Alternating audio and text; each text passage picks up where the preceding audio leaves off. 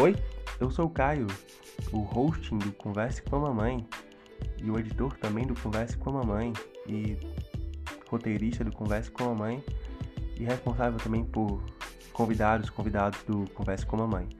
E hoje eu tô com o Ítalo Ribeiro, ele que é de Imperatriz no Maranhão se mudou para Goiás para seguir com os estudos e seguir também com a música. E hoje tem quatro EPs e um single chamado 2017 que são sensacionais e por isso que eu resolvi chamá-lo para conversar um pouco sobre as histórias por trás dessas canções, sobre suas relações, sobre amor, sobre família e enfim, tá muito legal, é um papo super descontraído. O Ítalo é genial, para os que conhecem ele vão conhecer ainda mais, para os que não conhecem a gente perdoa essa falha de caráter e espero que vocês conheçam muito mais desse cara. E para os que já são fãs, escutem até o último, o último segundo mesmo. Tem spoiler aí até o final para vocês. É isso aí. E pelo Ribeiro, espero que vocês curtam o episódio e valeu, demais!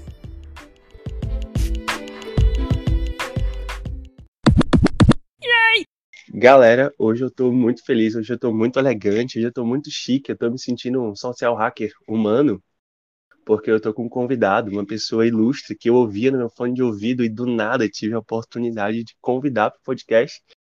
E a gente fez amizade e ele tá aqui hoje. Ítalo Ribeiro, senhoras e senhores. Salve, salve. Bom demais estar aqui, mano. Eu tava ansiosaço para fazer isso também. Caralho, que massa, velho. Não acredito que você tá aqui. Vou tentar não tietar tanto. Não, relaxa. Infelizmente, existem pessoas que não conhecem você e não conhecem o seu trabalho, cara. Pô, mano, fala um pouquinho quem, quem tu é aí. Pra galera que não te Pô, conhece. Mano. Pois é, velho. Pô, a pergunta já começou. Quem sou eu? Ah, mano, nesse sentido eu sou um músico, cara. Acho que é isso. Eu sou as coisas que eu faço assim com amor e tal. E música é uma das poucas coisas que eu faço assim, sinceramente. Sou um músico maranhense, um filho, um estudante, o Ítalo Ribeiro.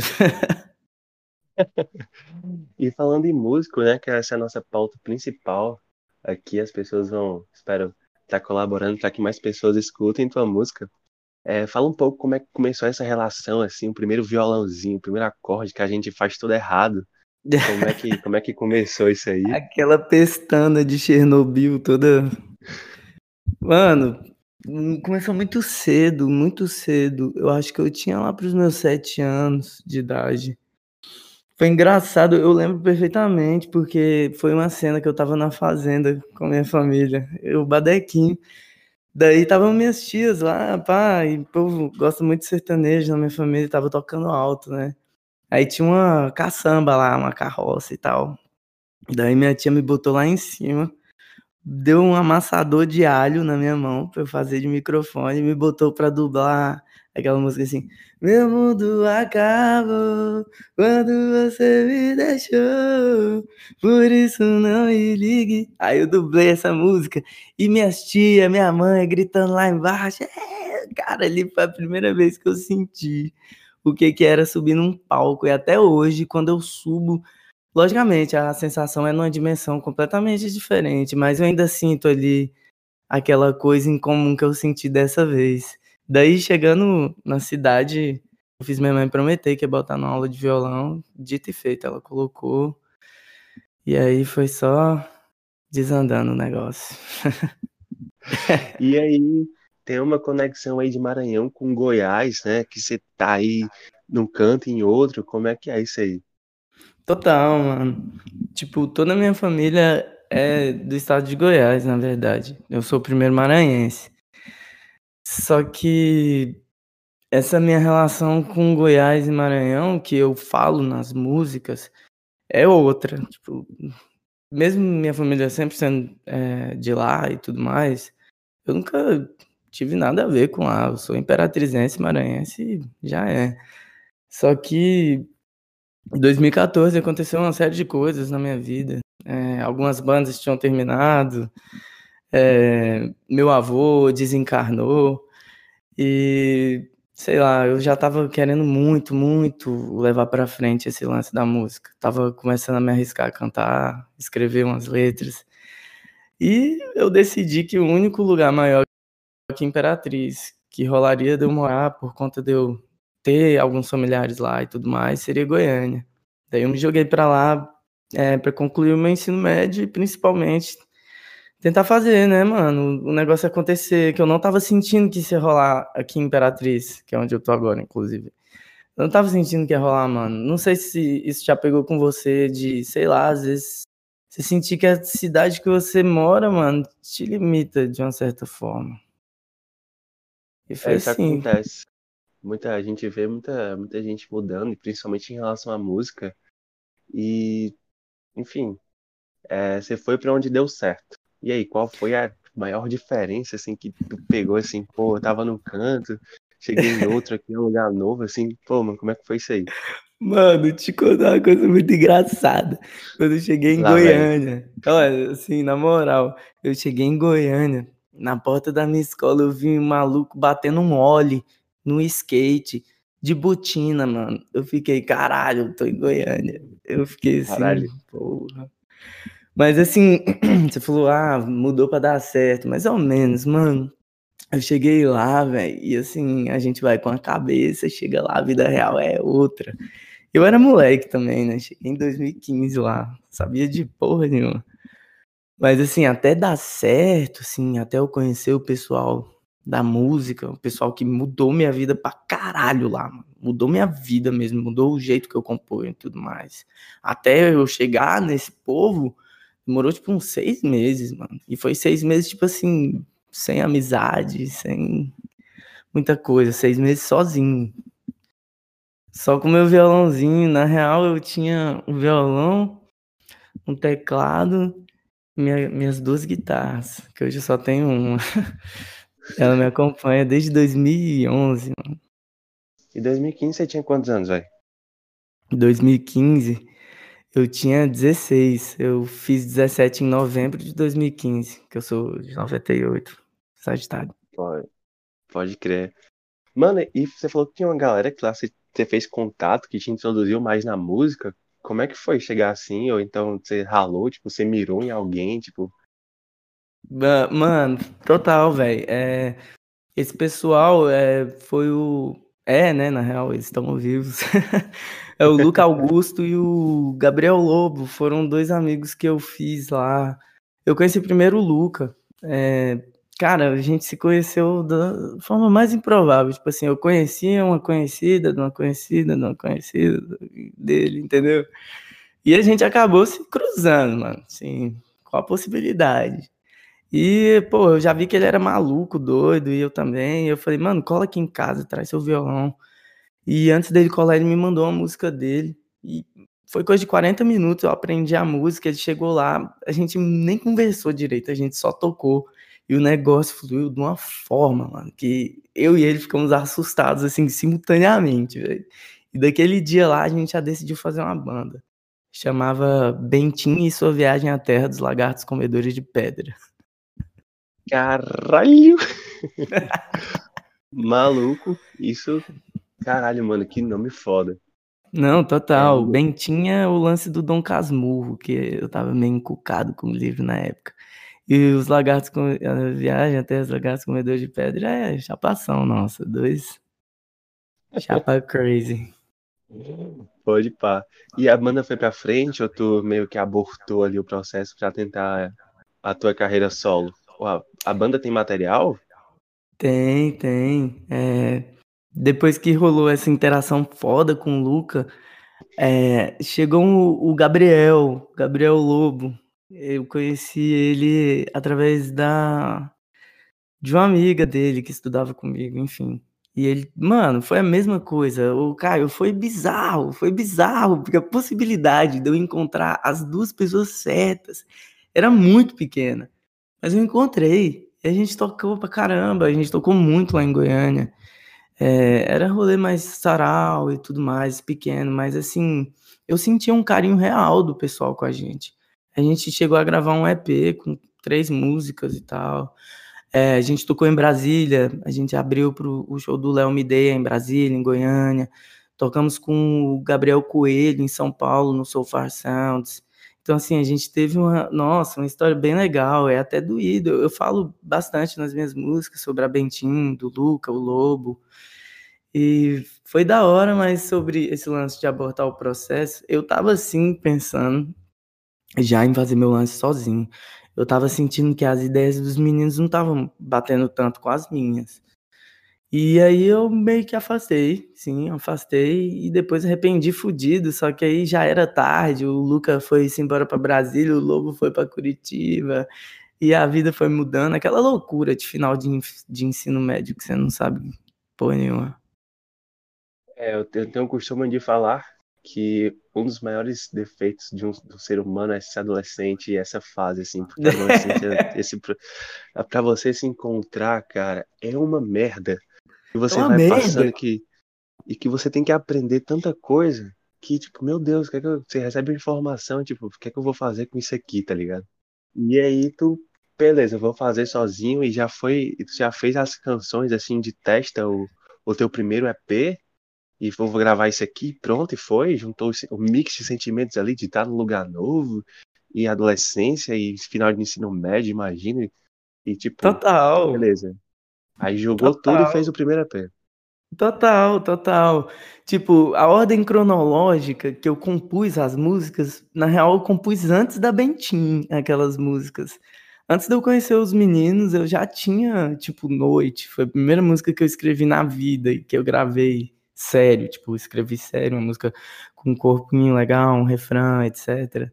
Então já tinha essas canções, mas elas eram todas escritas lá em Goiânia. Você falou tudo, mano. Esse contexto de, de melancolia, de ficar sozinho, esses relacionamentos que a gente não tem certeza de nada, de namoro na cidade, essas coisas, deixa a gente aflito pra caramba. E aí, material demais, material demais. Por exemplo, falando aqui do primeiro EP, é, Austrália e Francisco, cara, no dia que eu compus, eu compus as duas juntas. Eu acordei, eu dormia com o violão do lado, ainda durmo às vezes, e já peguei o violão e já me veio a melodia de, de Austrália. E logo em seguida que eu terminei a Austrália, já veio Francisco. Pra você ter uma noção, tipo assim, de quanta bagagem era naquela época. Eu, eu compunha bem mais do que hoje, em frequência. Mas ela tem cheiro de noite. E eu sou uma paz que só espera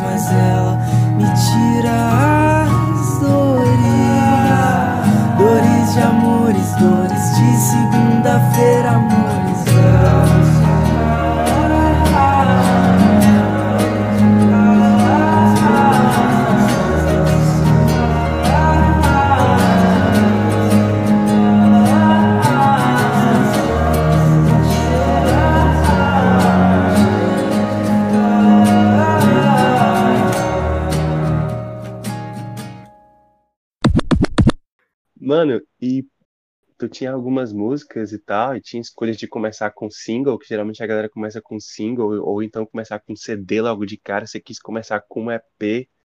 Por quê? Mano, é bem simples a resposta para essa pergunta. É porque eu só tinha música para fazer um EP. eu poderia realmente ter lançado singles, mas assim, não sei, essa parte de, de distribuição, sei lá, produção e tudo mais ah, mano, não sei, talvez seja até meio desilusório, mas eu nunca fui, sei lá, mano, nunca me dediquei muito a isso, sabe? Tipo, nas, nas jogadas, nas interações e tudo mais, de, de marketing, de lançar o single, de dar aquele gostinho de quero mais. Não é que, tipo, eu seja contra. Até penso em fazer isso nos próximos trampos. Só que naquela época, mano, Ave Maria. Eu gravava com um graveto, praticamente. O bagulho era underground mesmo. Mas Graveto. sim, você. É, tô zoando, é só um jeito de dizer que era bem ah, tá. precário. Tá. o rolê. Eu pensei, eu pensei assim, caralho, o cara tinha um programa e tal, que eu gravei até um tipo de microfone. Mas, mano, como é que foi a, a produção e quanto tempo que tu, tu fez? Tu produziu com alguém? Tu fez só? Mano, é, todos os meus trampos eu fiz eles sozinhos. É, o primeiro trampo que a gente tá falando aqui, é, as músicas dele foram escritas em momentos bem diferentes. Então, tipo assim, eu trabalhei bastante nessas composições e elas foram muito sinceras, muito sinceras mesmo. É uma coisa que eu tava vivendo e ali eu tava abrindo minhas feridas pela primeira vez e não só para mim, mas para quem quiser ouvir. E eu peguei, na época eu tinha um microfone é, condensador USB e era tudo que eu tinha. E, e um adaptadorzinho para ligar a guitarra no meu computador. E foi assim, cara. Eu gravava primeiro cover antes de eu fazer esse EP para eu aprender um pouco da dinâmica dos instrumentos e tudo mais. E depois que eu peguei o jeito, lá para 2016, é, foi quando eu decidi gravar as canções. Eu gravei elas todas em, sei lá, uma semana, sozinho no meu quarto, no tempo que eu tinha, quando eu não tava na escola, eu tava gravando. E aí saiu um. Pode crer. E falando dessa questão de é, exposição das dores, por assim dizer, é, eu faço umas músicas, até te mandei umas lá e tal. Eu e curti. pra mim elas são. Pois é, um dia quem sabe, né? E aí, pra mim, elas são, são pessoais demais. E aí você fala da sua família, sua impaciência em relação a alguns relacionamentos, você com sua própria companhia. E para mim, as músicas que eu faço, apesar de não mostrar para alguém ou mostrar para poucas pessoas, é uma parada muito minha, tá ligado? Tipo, cara, como é que foi mostrar isso aí pra, pra todo mundo? O retorno que tu teve disso, ou tu não pensou e foda-se, vou mostrar mesmo, ou nem pensou e tal. Cara, como é que foi isso aí? Cara, é muito isso, mano. É muito isso. Por mais que a gente não mostre para as pessoas, mano, você escrever uma música sincera é você ficar nu é você ficar nu, pelado, na frente dos outros, no frio ainda, parceiro, no frio. Então, assim, é foda, mano, é foda. Igual você falou, se eu, se eu fiz tá aqui, eu foda-se sem pensar. Foi exatamente isso. Hoje em dia eu olho, se tiver um louco aí que quer me matar, ele ouve minha discografia, ele sabe tudo, mano. Até a hora que eu tô em casa, ele vai saber. Mas realmente, cara, tem uma frase, eu não sei se você curte Freud, não é o o psicólogo não, é o o gênio. Tô zoando. o tá cantor. Ele fala: é, fazer arte é fácil, eu quero ver você se expor. E, tipo assim, por muito tempo eu não entendia como assim fazer arte é fácil, fazer arte é mó difícil. Só que na real, mano, depois que você faz todo o trampo, a produção, a composição, no fim das contas, o difícil mesmo é você expor aquilo para todo mundo, entendeu? E eu entendi perfeitamente o Freud quando eu me senti bem exposto, cara. Me senti muito exposto, senti que sabiam muito da minha vida. Eu escrevi em 2017, eu falei, é, é, adoro as melodias e ignoram minhas dores, porque eu senti que tinha muita gente à minha volta que sabia de tudo e, sei lá, não fazia de nada. Mas enfim, já é outro papo isso. Mais à frente a gente conversa sobre 2017, que tem muita coisa interessante nessa música. Eu acho que é. Enfim, mais à frente a gente vai falar disso. Mas eu tenho uma pergunta muito cabulosa aqui agora. Manda. Quem é Francisco? do repente de tanto apanhar aprendeu a bater eu de tanto apanhar aprendi a correr pode gritar mas que grite bem trouxe até aqui quem quer rir tem que fazer pode insultar, mas mantenha-se longe de mim e se lembre de tudo que eu fiz. Quem quer rir tem que fazer.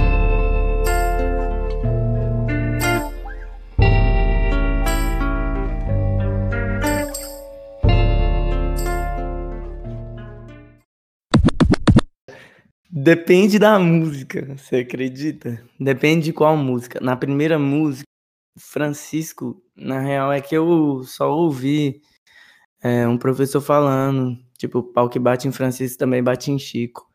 Tipo, no sentido de que, naquele contexto ali que ele estava falando, a punição viria tanto para Francisco, né? Um nome completo, respeitável, grande, com letra maiúscula e tudo mais, quanto para o Chico, que é um mero apelido em letra minúscula, não sabe quem é quem, enfim. E eu achei muito massa e botei nesse sentido. Só que nas, depois da música Francisco, de fato, todas as outras que eu falo de Chico ou Francisco é do meu gato, mano. Aquele gato que tá na capa do ah. Minha Mãe. Quando...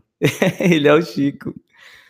O nome dele é Chico, velho. Meu gatinho sem olho. Daí ele é muito meu companheiro. Tipo assim, ele tava lá em todas as gravações, ele tava lá na sessão de foto, ele tava nas composições. Então, ele tá sempre no meu pensamento e eu sempre acabo colocando ele nas minhas músicas.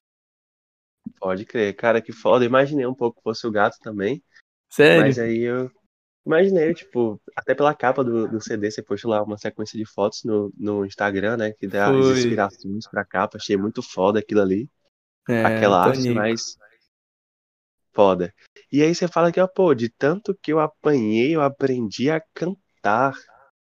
Véi, e você falou que teve uma galera que meio que te ensinou a compor e a fazer música e tal. É, tu tem um método sempre pra música? Ou, ou mano, eu largo fora isso aqui, eu quero falar disso aqui, eu falo, sem muita.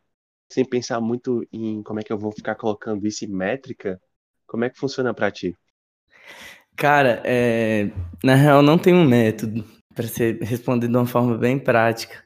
Mas esse lance que eu falei, é, tanto apanhou, aprendeu a revidar, e o que tanto apanhei, aprendi a cantar.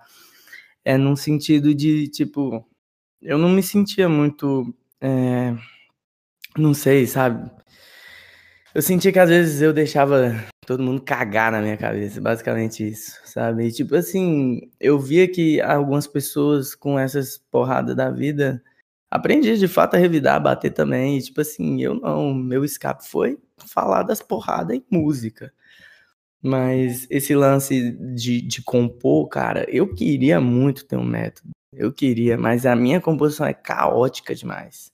Em questão de violão, de acorde, de arranjo, o Luca, que eu comentei que a gente teve uma banda junto, ele me ensinou demais, ele me ajudou muito, me fez crescer, me fez olhar é, acordes diferentes. Às vezes você usa a mesma nota, só que em, em acordes diferentes, e isso dá uma cara nova para a música. Mas geralmente, normalmente, a maioria das minhas músicas eu começo por uma melodia. Eu faço uma melodia e quando eu sei que é a melodia que vai dar certo, eu sinto um negócio, uma mini euforia. E aí eu sei, vai, essa música vai.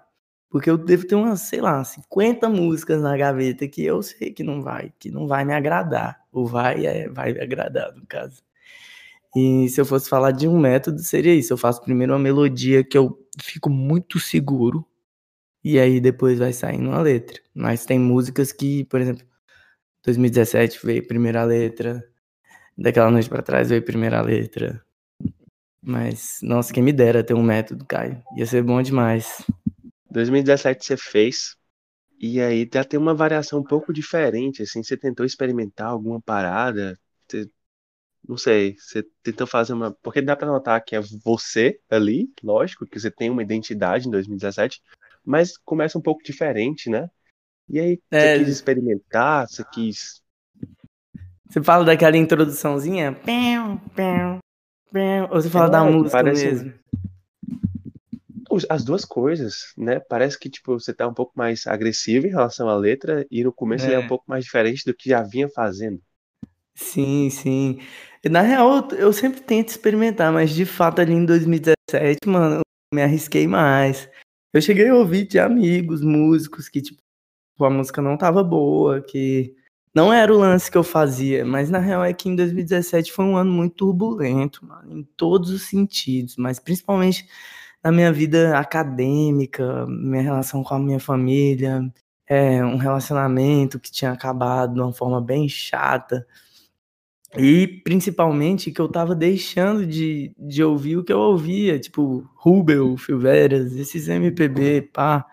Eu tava ouvindo muito rap, muito rap, muita música agressiva, porque era o que eu tava sentindo. Eu tava puto, porra. Eu não quero ouvir Cícero, eu quero ouvir, sei lá, sabotagem. E isso foi é, impregnando no meu jeito de escrever. E eu me senti meio órfão, porque tinha aquele medo de, porra, eu não vou fazer rap. Tipo assim, eu vou falar o quê num rap, cara? Eu sou um, um cara branco, de classe média, tipo assim, o que, que eu vou reclamar, saca? Então eu achei melhor não pisar nessa área. Só que ao mesmo tempo eu não queria voltar para aquela música MPB passiva, xarope, genérica. E, mano, eu segurei por tanto tempo, por tanto tempo esse caos dentro de mim, que quando 2017 veio, ela veio depois de um choro. Eu lembro que eu voltei da faculdade um dia muito tenso, muito tenso. E eu cheguei em casa, me sentei num tapete vermelho que eu tinha, acendi um cigarro.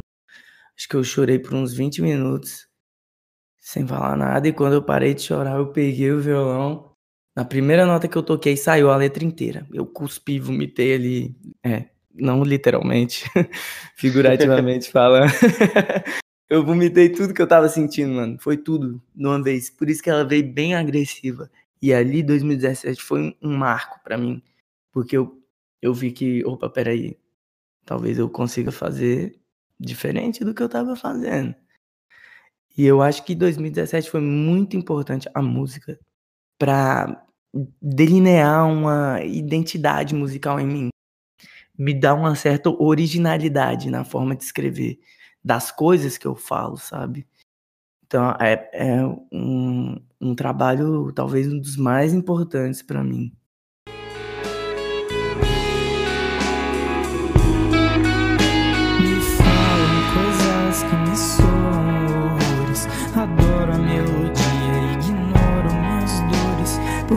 Vocês terminaram, se não ia pra Austrália.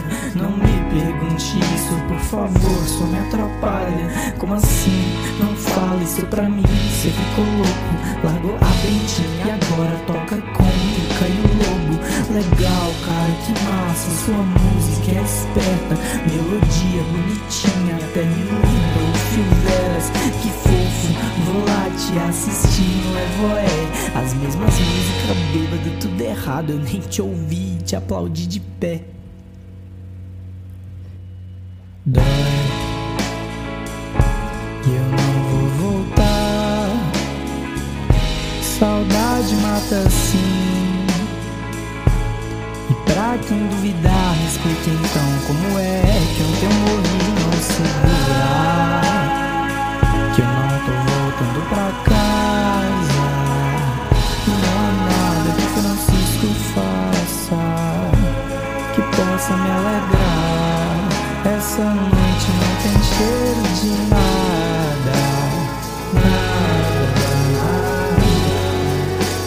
volto sempre de cabeça baixada. E todo dia eu me sinto um babaca.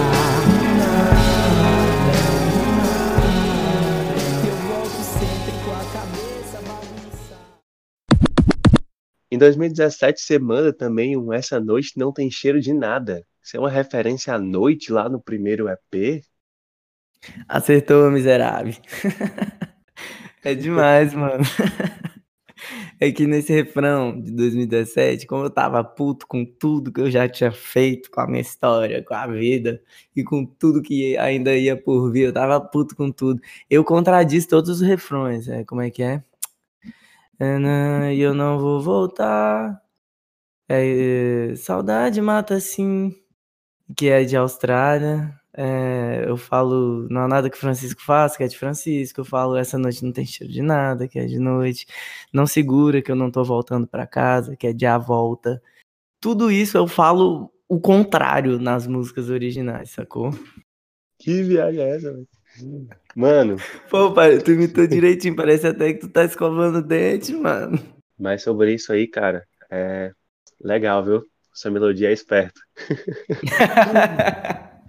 aprendi a cantar ouvindo ele. Só que chegou um momento que eu já tava meio puto, porque, é, querendo ou não, a música realmente parece. Pô, eu aprendi a cantar ouvindo o cara, aprendi a compor escutando ele. Eu vou, assim, reproduzir alguns trejeitos é, vocais dele, né, arranjos e tudo mais. Só que, assim, eu tava puto já. E, e, aí vem aquele lance da identidade. 2017 veio justamente para isso. Você falou, é um lance diferente do que eu tava fazendo de fato, de fato. E citar o Phil Veras nessa música foi meio que querer dizer isso, tipo, ok, parece, mas chega, que eu quero fazer o meu lance. Não sei se você conhece Leonardo Ramos, ele que era da, ele que era, não, ele é da Super Combo. É, o cara Super Combo lá, Amianto e tal, como é que é? Moça, é o, é o cantor? É o Castor? É o cantor. É, ah, conheço demais. Caralho, caralho, você foi pegar essa aí lá longe, hein? É, e aí ele fala assim, ele falou uma vez que, pô, às vezes a banda de rock é melhor ser comparada com qualquer outra coisa do que ser comparado com os hermanos. Porque tinha uma época. E eu, tipo assim, ele tava com a esposa do lado, a esposa dele deu um tapão nele assim, ó. Cala a boca, menor. Então, é, você não acha também que Cara, todo mundo que vai pegar um, um, violão e falar de algum tipo de sofrimento é, é Tim Bernardes, é Phil Veras ou é Cícero, porque os caras vieram primeiro e aí vai sempre lembrar, isso é, se torna chato, porque as músicas que eu também faço e coloco lá, que eu te mostrei, pô, mas a melodia assim, né? E aí, é, tipo, lembra muito Cícero. E beleza, que eu escutei Cícero demais, já conheci o cara pessoalmente, falei para ele assim, pô, você me ensinou a fazer altas notas e tal notas estranhas. Ele falou: É, você conheceu o Cícero? Sim, eu fui para um show dele e tal. Ele, e aí depois a galera saiu toda, eu fiquei por último ali, que o esquema ia ficar por último, porque o cara vai sair, tá ligado? É... E aí ele saiu com a taça de vinho na mão. Eu falei, pô, posso trocar uma ideia? A gente bateu uma foto juntos, tá lá no Instagram lá. Arroba CMRQS. Que chique. fez um, um, show lá e tal. E falei, ah, pô, é isso aí, tá? Ele falou, pô, experimente, faça sons e tudo mais. E só vai, entendeu? Nossa, Mas você não massa. acha que ao mesmo tempo, apesar de ter esse saudosismo, que os caras são foda, né? Tipo, pô, vai sempre lembrar, vai sempre lembrar, não é muito chato, velho. Imagina que você tenha passado, cara, é muito chato. Cara, é tipo um bagulho que eu acho que lembrar não tem como fugir. Porque na real não, tem nada que seja 100% original, né? Tudo é um remix, não sei se já ouviu.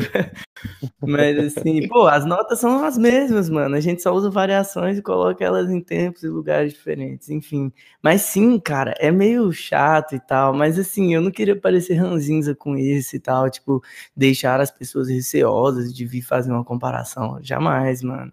Eu acho os caras muito foda. O Cícero, principalmente, eu sou um grande fã do jeito que o Cícero compõe. E aí, porra, é muito massa ser comparado com eles, mas de fato, assim, às vezes, porra, dá aquelas, né? Ai, que saco, queria ser eu, pô. queria que alguém chegasse falasse, não, você parece Vitor Ribeiro, filho, pra eu falar, é, eu sou ele. Caralho, que massa. É, em relação a você tinha lançado já o primeiro o primeiro EP 2017, como é que foi o retorno? Imagino que o retorno tenha sido bom, mas te incomodou essa questão de ser comparado, o que te levou a fazer 2017, e aí depois que você fez 2017, isso mudou? Cara, nossa, boa pergunta. Pra te falar bem a verdade, eu nunca mais ouvi não, mano. depois que se pá, doeu, né? Não.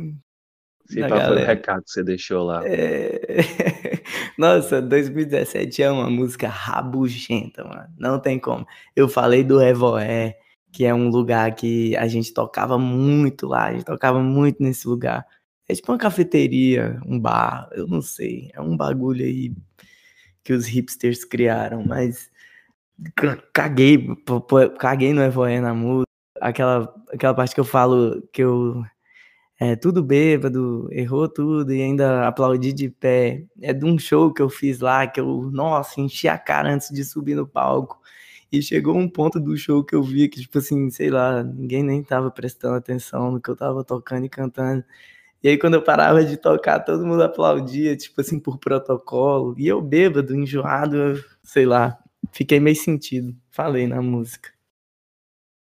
Consegui voltar no Evoy depois disso? Mano, Eu nunca mais fui no Evoé, porque eu tive uma treta nesse dia. Tipo assim, pô, o cara que trampava lá foi mó sem educação comigo por zero motivos. E o organizador do evento, que era o Luca na época, inclusive, foi um cuzão comigo. Aí eu tô de boa com o Luca hoje em dia. Ele também foi um bosta. E aí eu fiquei muito puto. Nunca mais voltei lá, mano. Mas assim, não foi por pirraça, não. É porque lá não tinha mais nada para me oferecer. Tava de boa. Cansei É da aquela, aquela questão inicial que a gente tinha conversado, e às vezes você- esse lugar não me cabe mais. Vou procurar outros lugares, né? Essa questão É. de.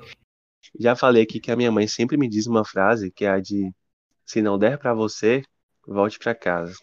E eu sempre que saio, eu digo, ela manda essa, tá ligado? Aí eu demorei um tempo pra entender o significado disso tudo, mas consegui. Nossa, essa bateu pesada, essa frase, cara. Vai que vira uma música aí. Não é? Se não der para você, se não é pra você, volte pra casa. É, tipo, se não der pra você, se você não conseguir se encaixar, volta pra casa. Então, Da sempre que eu hora. saio, ela fala, se não der pra você, você volta. Aí, eu, Ai, tudo da bem, eu hora. lá. Porque tem lugares que não nos cabem e a gente não precisa se caber. E mesmo que se Total, caiba, mano. talvez ainda não seja legal, entendeu? É, talvez você se encaixa, mas não pertence.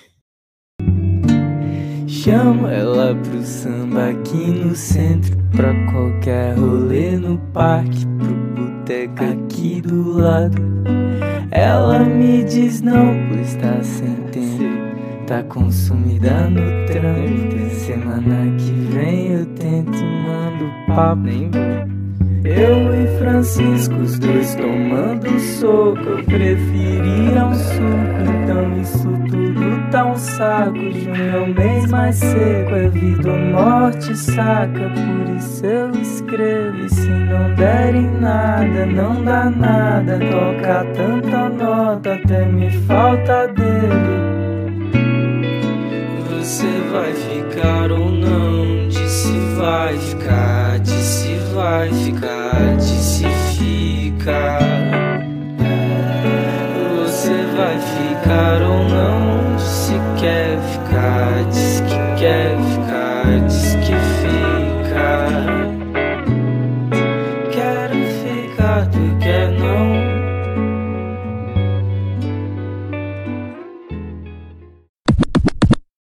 Você passou, você passou depois disso dois anos sem lançar nada. Aí você lança o Junho é o mês mais seco.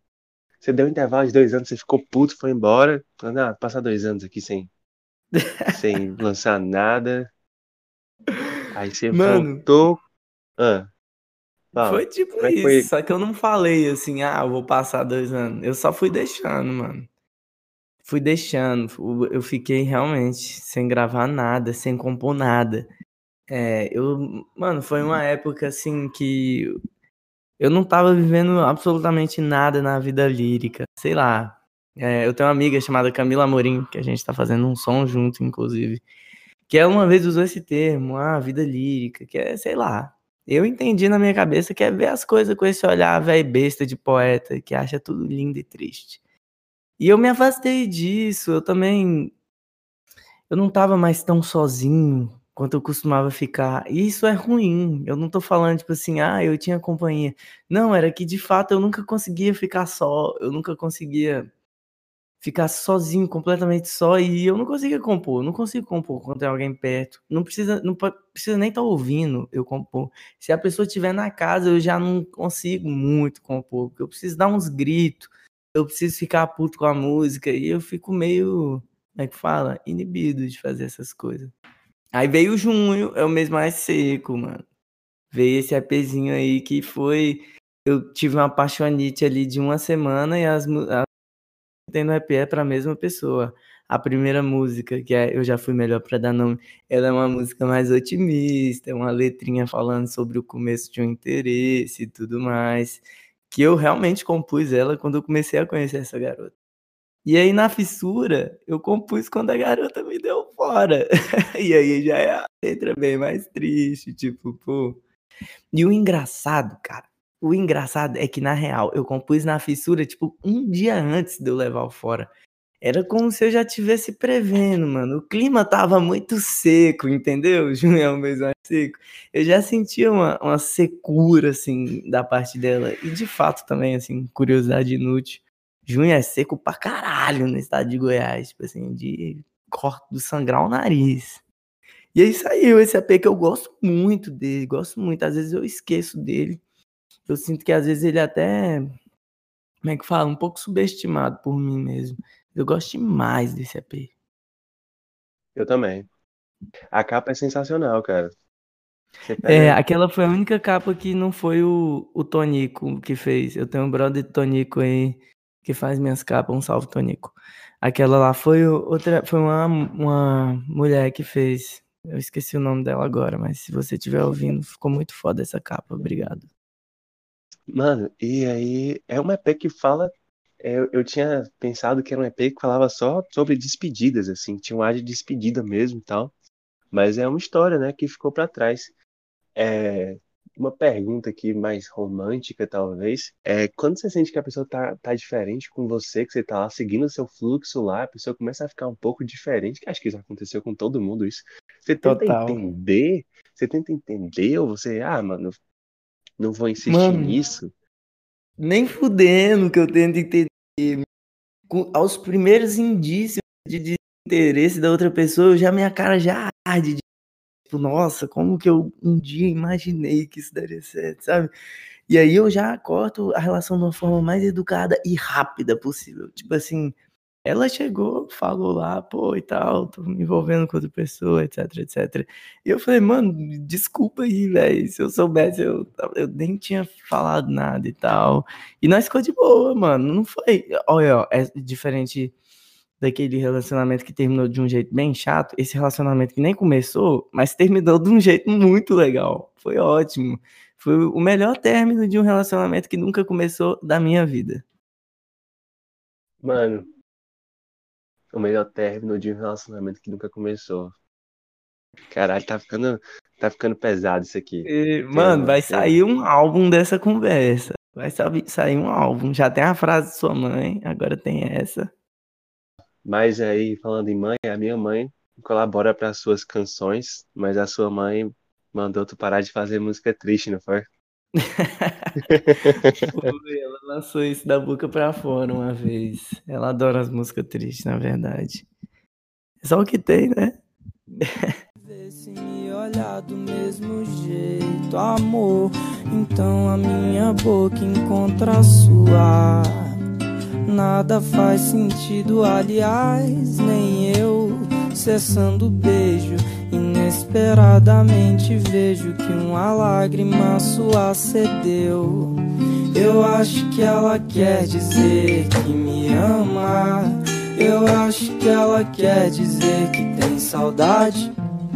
Eu acho que quando cê me mandou embora, mandou com dor no peito e não era verdade. Eu acho que ela quer dizer que me ama. Eu acho que ela quer dizer que tem saudade. Eu acho que quando cê me mandou embora, mandou com dor no peito e não era verdade.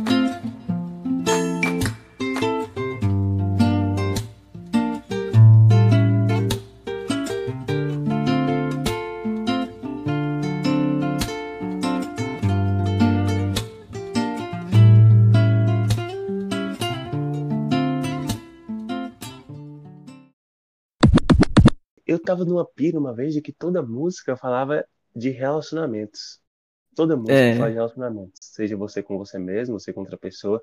Do funk à MPB, falam Total. sobre relacionamentos. Realmente, É. relacionamento mesmo. Aí, ó, toda música fala de relacionamentos. Aí já dá pra colocar no, no futuro 2021 aí, quando você for fazer a parte 2 de 2017, que não tem parte 2. que é 2021. Eu já pensei em fazer a parte 2, só que eu fiquei com medo dela ficar muito medíocre. Aí eu pensei, não, deixa a obra sozinha mesmo, mano. Melhor do que. Tipo aquele filme que o cara acerta num 1, vai lá e faz um 2 bosta. Tipo assim, melhor nem ter mexido, né? Mas assim, mano, sobre o, o Minha Mãe Mandou, esse álbum aí é tipo assim, pô, meu xodózinho, velho. Eu gosto demais. Eu gosto de lembrar do processo de fazer ele. Eu gosto muito de lembrar do Tonico indo lá em casa e tirar as fotos pra capa. Nossa, foi muito divertido, mano. Tipo, ele é um álbum todo, sei lá, parece uma coxa de retalhos, assim, cheio de recorte no tempo. Porque cada música, mano, é de um ano, praticamente. Tipo, Florzinha, eu compus quando eu tava compondo as músicas do, do meu primeiro EP, mano. Tipo, Florzinha veio junto com Austrália, tipo assim, a primeira geração aí das músicas.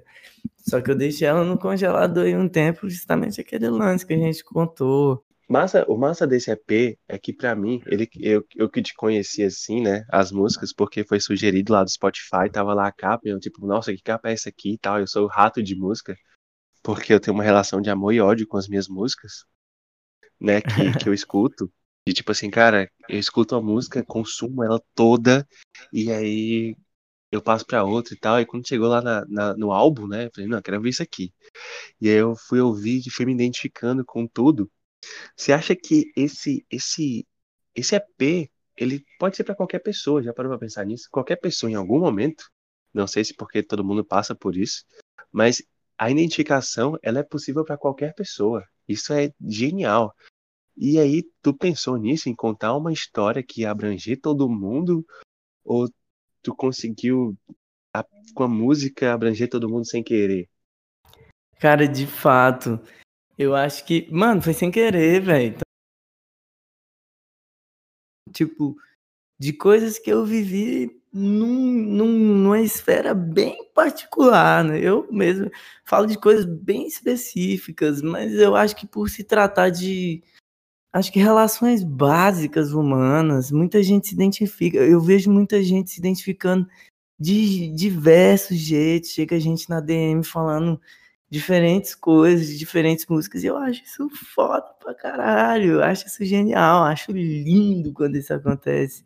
Uma música que eu escrevi por uma situação específica que eu vivi, servindo para várias pessoas. Inclusive, fico muito feliz de ouvir que você se identificou muito. É, eu acho que não existe alguém assim que não vá se identificar. E acho que em algum momento isso pega, entendeu? Eu acho que esse é, essa é o lance da genialidade de você. Caramba, eu também senti isso. Essa identificação real que cria um vínculo que vai fazer do cara ali teu, da pessoa que tá ouvindo, teu, teu fã total, se liga. Porque Pô, essa é pessoa massa, vai falar de né? sentimentos e que você vai se identificar. Acho que as pessoas buscam muito isso hoje em dia, sim, em muitos sim. setores. Sim, cara, essa identificação ela vem junto com o conforto. Eu também sinto isso quando eu escuto umas músicas. Um cara, por exemplo, que eu me identifico demais com as letras dele é o Freud. E aí é quando você ouve aquela frase, né, que é uma sacada que você se identifica, parece que acende uma luzinha assim na sua cabeça. Você fica, nossa, como assim? Nossa, como? É, não, e não tô sozinho também, né? É, não tô sozinho, total. E eu gosto demais ah. disso. Não, só comentei isso. Gosto pra caralho. E você manda lá um de frases marcantes que, que eu peguei, né, das tuas músicas, é que tem lá nada faz sentido, aliás, nem eu. É. E é muito massa porque você não precisa fazer sentido o tempo todo. Total, cara, total, cara.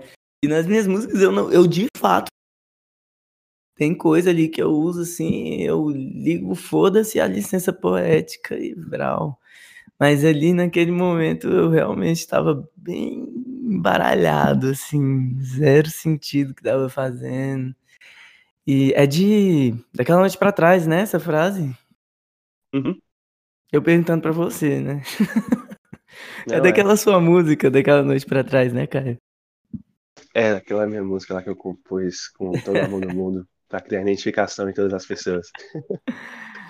É, daquela noite pra trás foi foda, mano. Eu lembro que eu tava saindo de um clube, tipo, aquático, em tempos pré-corona, bem pré-corona. Eu acho que ali era finalzinho de 2017.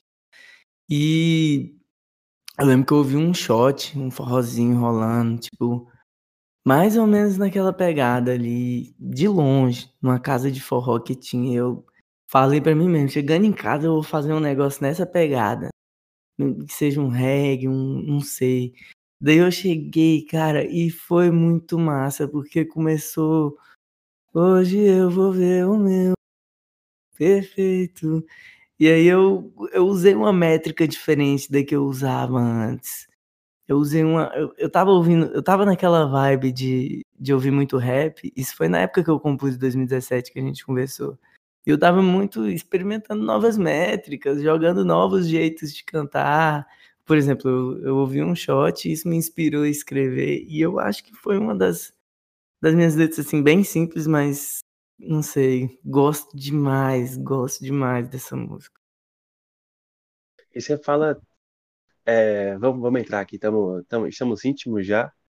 Mano, como é que rola esse negócio de eu acho que ela quer dizer que ainda me ama? Como é que rola isso aí?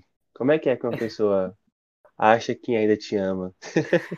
Cara, essa música, ela, eu tava falando especificamente de uma situação que eu tava tentando reatar com um ex-amor. e a gente saiu dessa vez, depois de muito conversarmos. Decidimos que íamos sair. Uou, a volta triunfal. Hoje eu vou ver meu amor perfeito. Essa coisa toda. Daí chegando lá e tal, conversando, nos demos bem. E de fato a gente acabou se beijando, só que assim, eu fiquei felizaço. E depois do beijo eu vi que ela caiu umas duas ou três lágrimas lá. E aí eu fiquei, mano, se Será tá doendo assim. Puta que pariu, Listerine, me patrocina. Mano, pode ser, né, Caio? Às vezes não deu certo porque eu tava com bafo. Mas, Mas- mano, rolou isso e eu pensei, porra, se tá doendo assim é porque tem alguma coisa, mano. Mas na real a lágrima era um tchau mesmo. pra quem não, É. não acompanhou o desfecho da história, eu não contei na música, mas era um tchau. É, aí é essa hora que não dá pra você, aí você volta pra casa. A É, melhor coisa que tem que fazer. casa. É, ó, real, real. Tá vendo? do Caim em ação, filho. Minha mãe mandou eu voltar pra casa. Né? Olha aí o próximo aí. E aí você lançou o 2. Foi meu último filho problemático.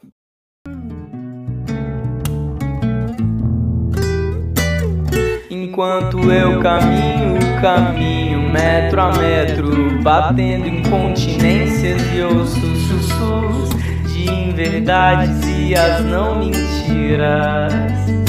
Todo avesso é rei, todo inverso é vice. Se tu visse o verso que tu foste em tinta, pique folha branca no caderno que eu tinha. Veria em cada linha, bem ao menos eu espero que veria como eu vario e o quanto eu vali, como eu virava madrugada e dia universos eram vários. Mas bom, isso também varia e há tanta controvérsia lá.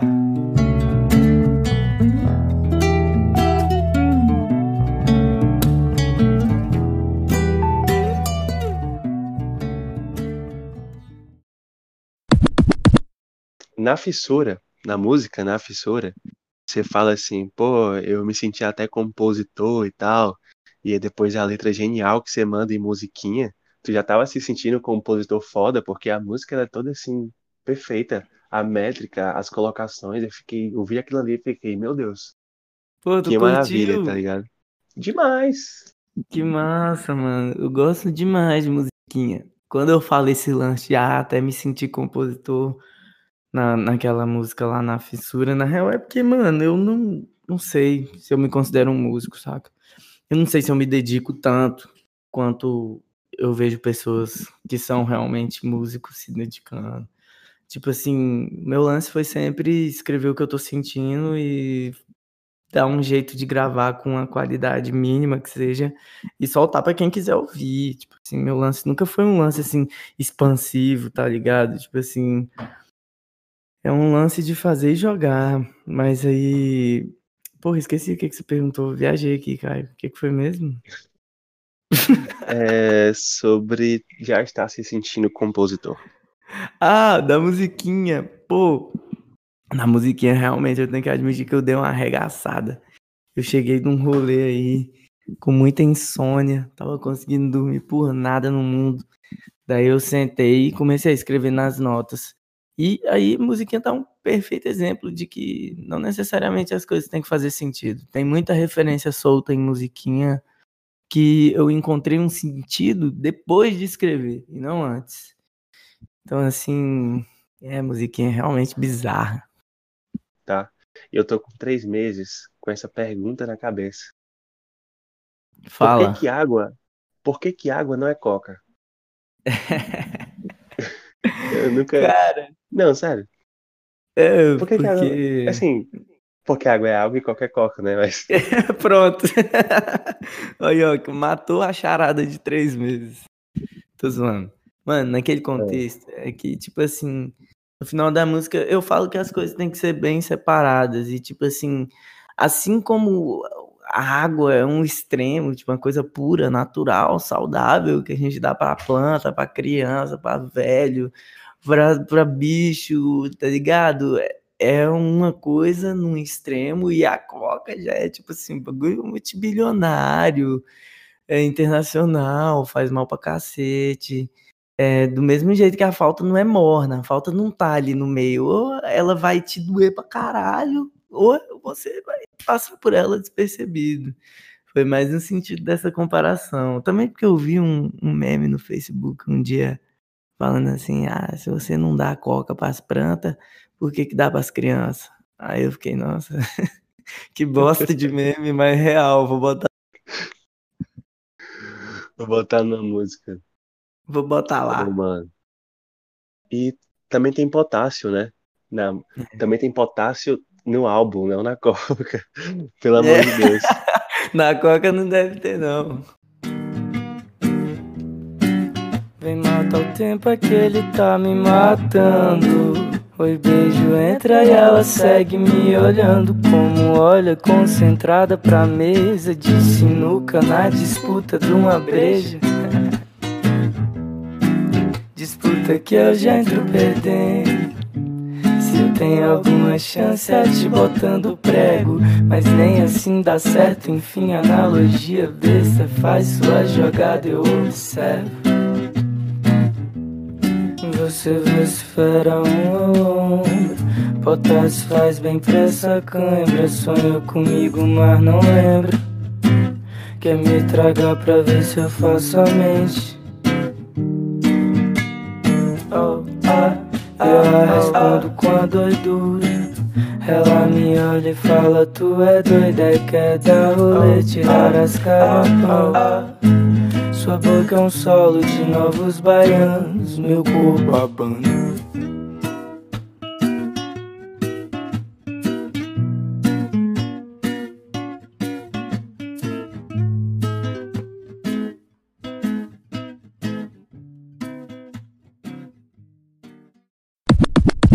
Potássio, meio que tu vai descrevendo uma situação e vai colocando os ouvintes, né, ali no ambiente. Tu vai contextualizando e a pessoa que tá ouvindo com atenção ela vai entrando no ambiente. E aí, tipo, quando tu tava naquela situação, não sei se ela é fictícia ou não, tu é um cara que nota tudo ou tu quis dar um, um charme na letra, assim, tipo, vou dar uma, um detalhismo aqui, ou tu realmente é um cara que presta muita atenção nos detalhes? Mano, na real, eu não tenho nenhuma música que eu não vivi, mano. Tudo que eu escrevi até hoje, de fato, aconteceu comigo.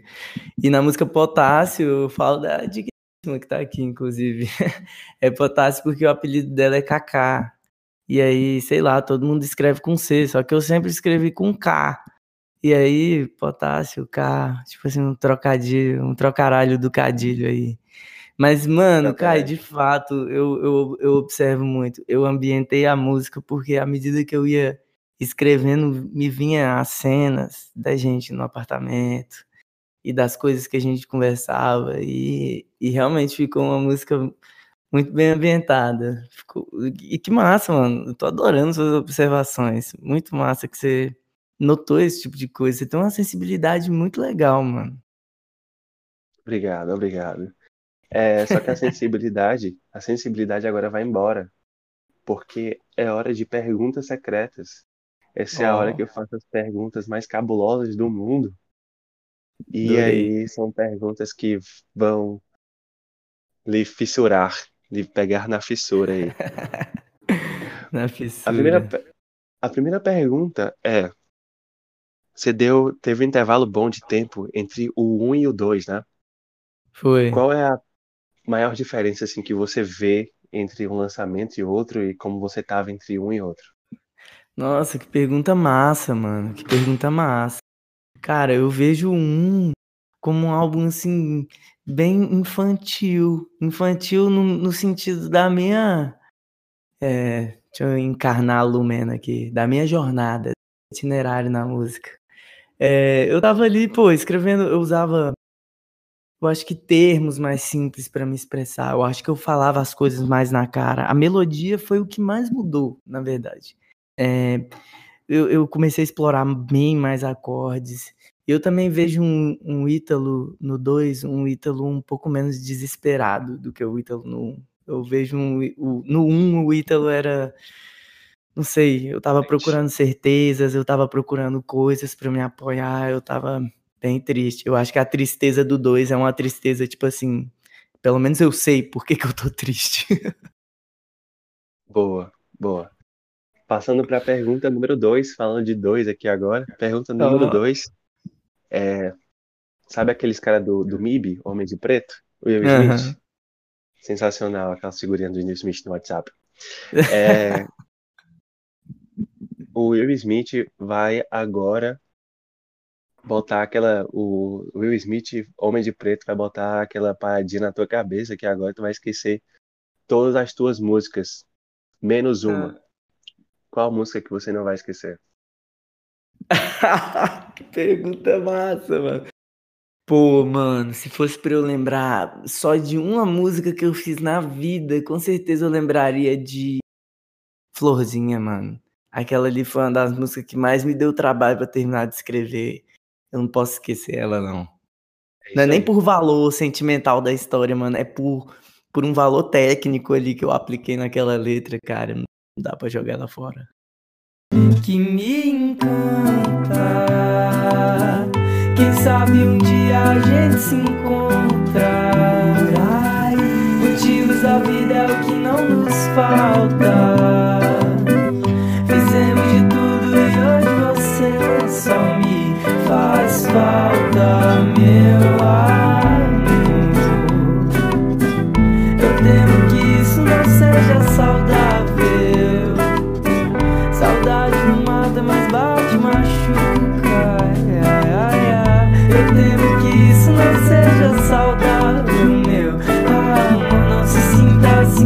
Tô me sentindo. Que eu temo que isso não seja saudável. Então tome as rédeas e assuma o controle. Pois isso é o que eu acho que seja saúde, meu amor. Seja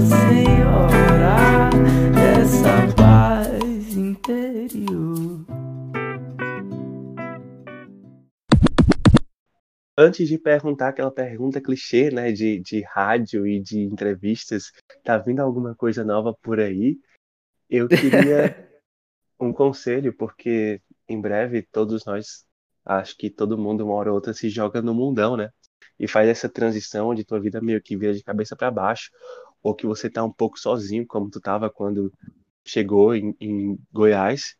E aí, mano, o que é que tu poderia dizer para uma pessoa que vai se jogar no mundão que tu teve de aprendizado, assim, como é que tu acha que tua vivência poderia ajudar uma pessoa que vai mudar drasticamente a vida para seguir um objetivo, ou porque precisa mesmo mudar de lugar, ou porque às vezes tá um pouco sozinho e tal, o que tu diria para essa pessoa?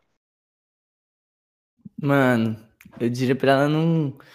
Eu diria pra ela um aprendizado que eu demorei bastante pra ter, velho, nesse tempo que eu morei só. É que, tipo assim, não esquece de onde você veio, tá ligado? E não esquece que a única coisa que você tem de verdade nesse mundo lixo é a família, mano. Por um tempo, não é que eu esqueci disso, mas eu acho que isso não era uma prioridade. E a idade foi vindo, é, os amigos foram indo, e eu comecei a entender que quem tava pra mim ali era a família. Essa mulher cantando aí no fundo, toda alegre, minha mãe, maravilhosa. então esse é o conselho aí, ó. Tá indo se jogar, parceiro, tá indo morar sozinho, não esquece de onde tu veio, porra. Lembra da família. A única coisa que a gente tem. É isso aí. E vou perguntar como se eu não soubesse, como se eu não tivesse escutado nada de novidade aqui, mas tá vindo algum EP novo por aí? é, nem recebeu spoiler, não, né, cara? Tá vindo, Ah, mano. certo. Tá vindo aí um EP, tá com duas musiquinhas prontas. É, esse EP eu vou ter participação aí com a Camila Amorim, uma mina muito foda, que eu espero que muitas pessoas passem a conhecer e gostar do tanto que eu gosto. Vai ter aí aquela música lá, eu costumava odiar o ukulele, enfim. O EP se chama Registro e não tem data de previsão para eu entregar, porque eu trabalho para mim. Quando der, eu faço. Quando der, tamo junto. Cara, eu É. espero que você tenha gostado de participar dessa loucura toda aqui, desse, dessas perguntas meio indiscretas, discretas, compartilhado sua história. A gente tenha dividido uma parada muito legal. E fico muito feliz, cara. Tipo, pra mim é muito importante, porque admiro muito seu trabalho. Espero que você tenha percebido isso. E, cara, é isso. Muito obrigado por participar. Isso significa muito pra mim, tá ligado? De verdade. Mano, eu que agradeço, velho, te falar. Nossa, adorei trocar esse papo com você, mano. E agora eu virei fã do teu trabalho. Achei muito as Ah, perguntas. E essas últimas perguntas aí, mano, foi de fuder. Gostei demais, mano. Eu queria que nós tivéssemos a oportunidade de trocar essa ideia ao vivo. Mas agora não rola, fica em casa, use máscara, vacina assim. Mas quando essa porra passar, mano, a gente se topa, velho. Fazer um podcast filmado, que tal? Show, top toda hora. Vamos botar isso aí pra frente. E ansioso por novas músicas. Qualquer spoiler lá, ó. Meu WhatsApp sempre, sempre Vai online estar pra aberto? você. Vai estar aberto pra Tá. eu mandar os spoilers? Com certeza, com certeza, real. Fechou, E- Caio. É isso aí, cara. Valeu demais por ter participado. Deixa quer deixar um Instagram, alguma coisa, meio de contato. Pô, Instagram é ItaloRB. Só isso. Segue lá pra vocês verem uns stories sem noção. É isso aí. Mano, valeuzão demais. E é nóis. Valeu. Valeu, Caião. Perigo era eu sair na rua e de cara contigo. Goiás é pequeno demais pra nós. Mudei o modo de viver só pra ver se essa dor passava. É que ela não caía bem com a cor das paredes da sala. Falaram que eu mudei, que tô mais pra dentro, que nunca mais me viram andando pelo centro. E agora esse semblante é comum. A rua mais sem graça da cidade é a 21. Minha mãe falou que eu falo de saudade demais, e assim não vou ter paz. Que eu vivo no passado e filho sabe. Esse é o seu erro mais grave. Eu hei de exaltar o que há por vir também na semana que vem. É que hoje eu vou sofrer ao som do tom. Basta o do ar pra tá tudo bom.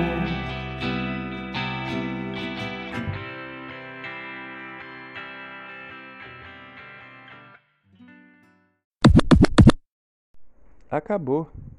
Acabou o episódio. Pode seguir nas suas redes sociais ou fazer qualquer tipo de coisa. Ou explicar por que você tá deitado com um pé em cima do outro. Ou não sei. Tô brincando. É, o Ítalo tá produzindo um EP novo chamado Registro. Ele me mandou uma faixa desse EP dele novo.